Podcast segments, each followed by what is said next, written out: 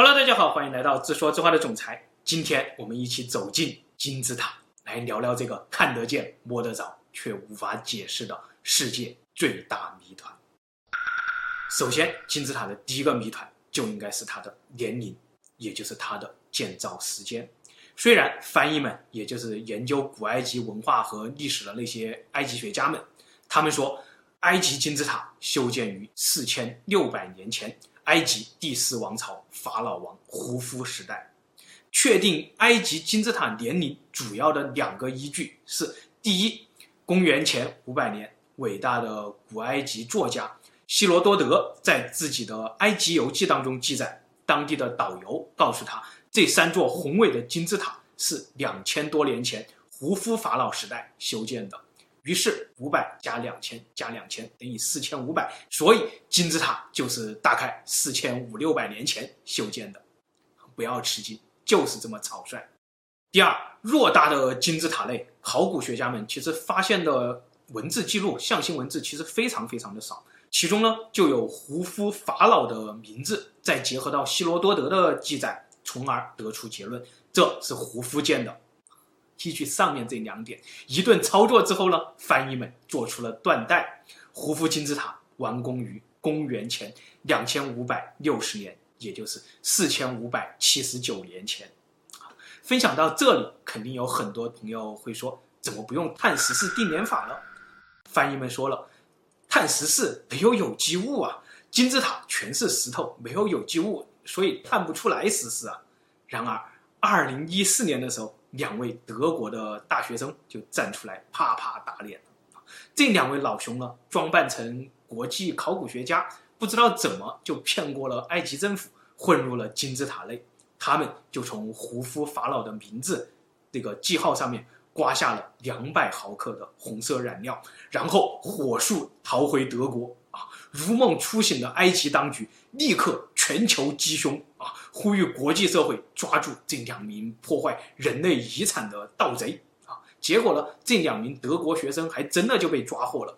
而他们那两百毫克染料究竟有没有被碳十四？碳十四出来的结果如何呢？这是一个不能说的秘密。翻译们说，吉萨金字塔群中最主要的三座金字塔，分别是第四王朝法老王胡夫。以及胡夫的继任者卡夫拉和第四王朝的第十六位法老孟卡拉这三位法老的陵墓啊，陵墓说呢，在人们的印象当中，从拿破仑时代开始就根深蒂固了啊。但是到了十九世纪了，一位来自英国的发明家却有了不一样的发现。一八五九年四月十四日，一名叫做西门子的英国发明家，在他的向导的陪同下，终于登顶了金字塔。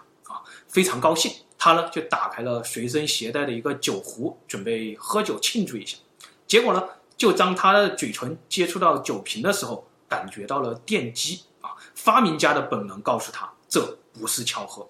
他立刻就用一张湿报纸和这个酒瓶组装了一个简易的莱顿瓶啊。结果呢，把这个莱顿瓶放到金字塔尖端的时候，莱顿瓶当中啪啪啪的源源不断的电火花产生了。从此以后呢，金字塔是个电容器，这种全新的说法就开始在实验证据下被很多很多的人接受。一百多年来了，金字塔又从电容器衍生成了好事者口中的发电站。这当中呢，有人说金字塔是一个虹吸式发电站啊，老高就介绍过这种说法。还有人说金字塔是一个石英压感发电站啊，更有好事者将金字塔。和特斯拉的传说结合起来，试图论证金字塔是一个地球能量共振的发电站啊！这些说法呢，无论如何千奇百怪，都指向了同样一个终极目的，那就是金字塔正在汇集或者生产能量。这些能量呢，通过金字塔尖端的奔奔石与宇宙空间进行着某种沟通！这种沟通是帮助外星人导航吗？是帮助法老王复活吗？是传输某种物质吗？各种奇谈怪论啊，层出不穷啊，这里就不一一介绍了。但是近年来呢，就连翻译们也开始接受发电站的假说，并且他们假想金字塔顶端的那个奔奔石是会发光的，而且金字塔表面在刚修好的时候是有一层像神庙一样那种宏伟的巨型壁画的。如果当真如此，设想一下，四千五百年前，你作为一个外族人，可能还拿着石头做的斧子了，还没有进入青铜时代了，顺着尼罗河进入埃及的时候，你看到一个巨大的金字塔。电灯，对吧？七乘二十四小时的不断发光，照耀着它四周的宏伟壁画，你会作何感想？还敢造次吗？翻译们的这个说法，我觉得总比铃木说靠谱一点吧。但是呢，让人哭笑不得的是，金字塔顶端的那个奔奔石，却在历史长河中不翼而飞了。奔奔石究竟去哪里了？这个奔奔石。可是估计有二十吨重的一个小型金字塔，请问历史上究竟是什么人有能力将它从一百四十六点六米的金字塔上不留任何痕迹的取下来了？翻译们设想过一万种把重达二十到七十吨的巨石搭建到金字塔顶的办法，但是对于如何取走二十吨的奔奔石，真的。除了中国至今梦寐以求的重载直升机以外，我们竟然想不出第二种方法。这第三个谜团呢，也是让人非常哭笑不得的。金字塔中蕴含着派、光速、地球与太阳的距离、各种各样的天文数据等等不可思议的设计巧合。那它的设计者、建造者究竟是何方神圣呢？面对这个终极之问，我们只能调侃地说：“拿破仑伪造了金字塔。”但别说拿破仑了，即使是今天的工程师，让他操刀用二百三十万块巨石复制一个如此完美的金字塔，他也得呵呵了。难道当真四千六百年前的工程师是坐着飞机在空中指挥着几十万工人，用超高精度的 3D 打印机？一层一层将金字塔打印出来的吗？这种打印的图纸或者说原文件，自然不是纸张啊、石板啊所能承载的，所以我们找不到金字塔的图纸，是这样一个逻辑吗？利用浮力，利用土坡，利用内部的螺旋结构，利用雪橇，古埃及人究竟如何将两百三十万块巨石堆上去？我们至今是一脸懵逼。啊，为什么会有那么多人，那么多阴谋论说金字塔是用混凝土浇筑的了？其实这也并非空穴来风。记得我在读大学的时候，有一位老师是研究二氧化硅纳米球的。这个纳米材料呢，被认为是最理想的靶向药物的载体啊。他呢，当时就幽默地对我说：“你知道世界上哪里的二氧化硅纳米球最多吗？”我说：“NASA、CNO。”中科院还是老师您这个鬼神莫测的实验室？老师说都不对，这个地方是金字塔。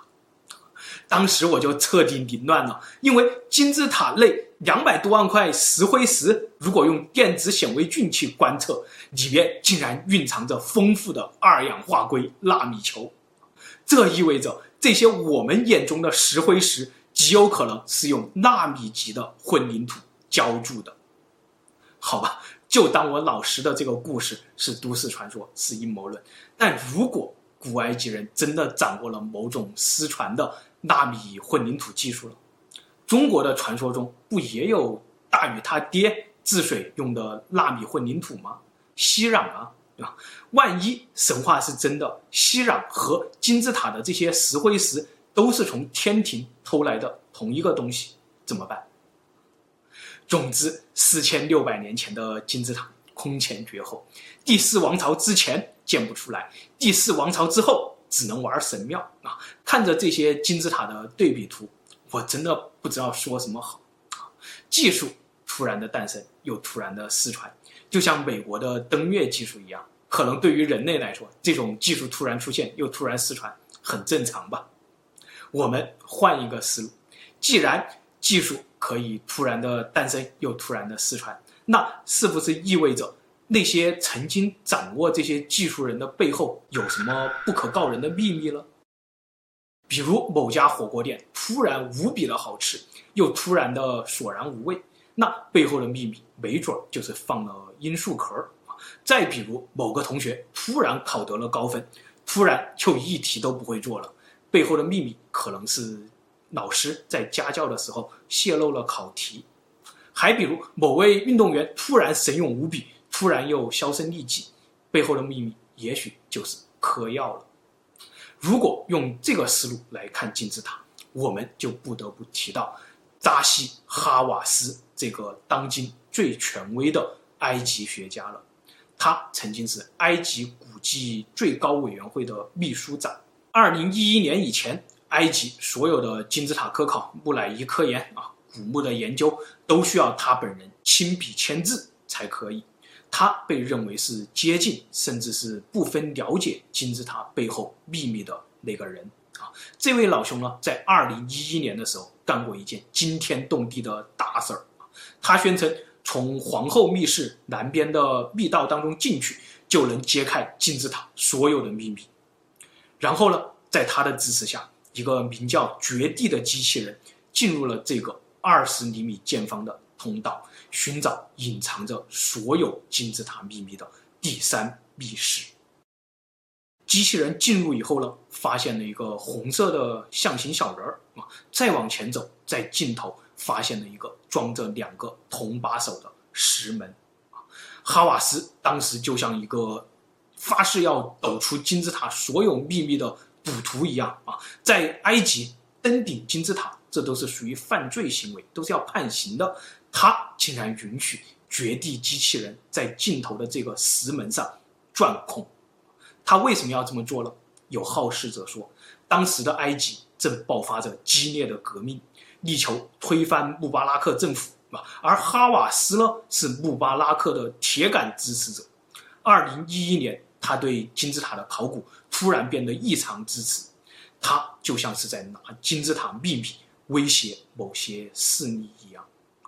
二零一一年五月十四日，绝地机器人钻开了孔以后，发现石门的背后是一道同样的石门。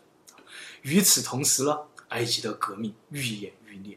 到了六月二日，穆巴拉克政府就彻底的垮台了，哈瓦斯也随即下台。在金字塔的密道当中钻孔，这种天方夜谭，至今也就再无人提起了。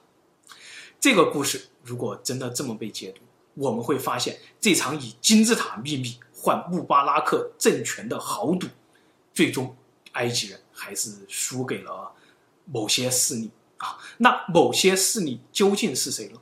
他们又隐藏着哪些不能说的秘密呢？又为什么要隐藏这些秘密呢？好了，好奇害死猫这个话题我们到此为止吧。既然是秘密，那我们就不要再问了。